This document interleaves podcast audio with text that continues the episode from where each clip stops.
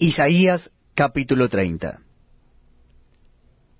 Ay de los hijos que se apartan, dice Jehová, para tomar consejo, y no de mí, para cobijarse con cubierta, y no de mi espíritu, añadiendo pecado a pecado, que se apartan para descender a Egipto, y no han preguntado de mi boca, para fortalecerse con la fuerza de Faraón, y poner su esperanza en la sombra de Egipto. Pero la fuerza de Faraón se os cambiará en vergüenza, y el amparo en la sombra de Egipto en confusión.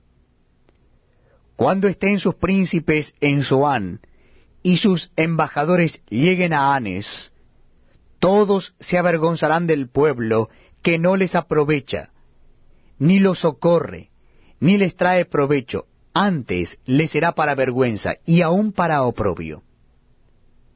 Profecía sobre las bestias del Negev. Por tierra de tribulación y de angustia, de donde salen la leona y el león, la víbora y la serpiente que vuela, llevan sobre lomos de asnos sus riquezas, y sus tesoros sobre jorobas de camellos, y un pueblo que no le será de provecho. Ciertamente Egipto en vano e inútilmente dará ayuda. Por tanto, yo le di voces, que su fortaleza sería estarse quietos.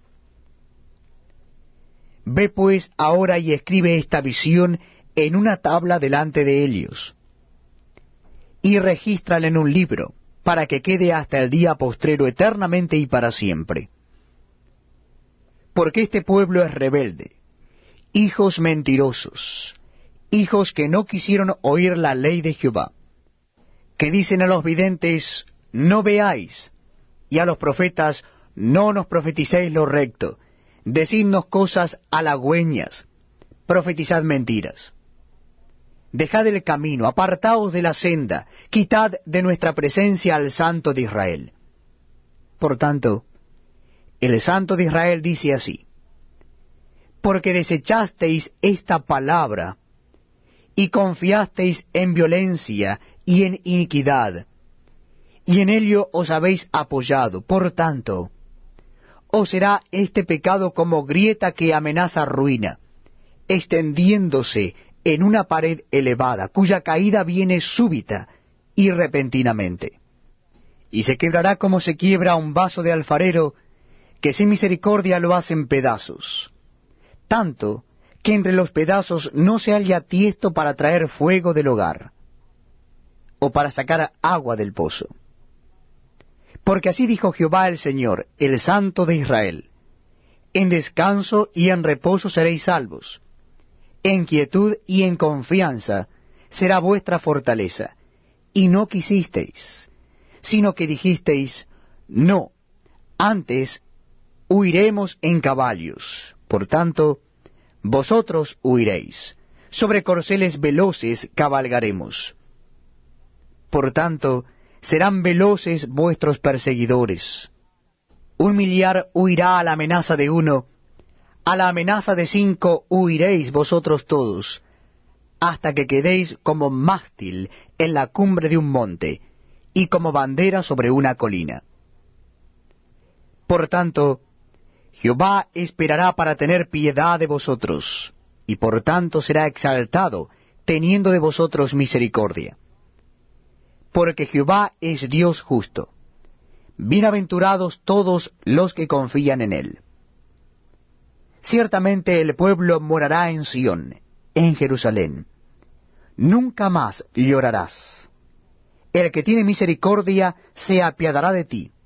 Al oír la voz de tu clamor, te responderá. Bien que os dará el Señor pan de congoja y agua de angustia. Con todo, tus maestros nunca más te serán quitados, sino que tus ojos verán a tus maestros. Entonces tus oídos oirán a tus espaldas palabra que diga, Este es el camino, andad por él. Y no echéis la mano derecha, ni tampoco torzáis a la mano izquierda. Entonces profanarás la cubierta de tus esculturas de plata, y la vestidura de tus imágenes fundidas de oro. Las apartarás como trapo asqueroso. Sal fuera, les dirás. Entonces dará el Señor lluvia a tu sementera cuando siembres la tierra, y dará pan del fruto de la tierra, y será abundante y pingüe. Tus ganados en aquel tiempo serán apacentados en espaciosas dehesas. Tus bueyes y tus asnos que labran la tierra comerán grano limpio, aventado con pala y criba.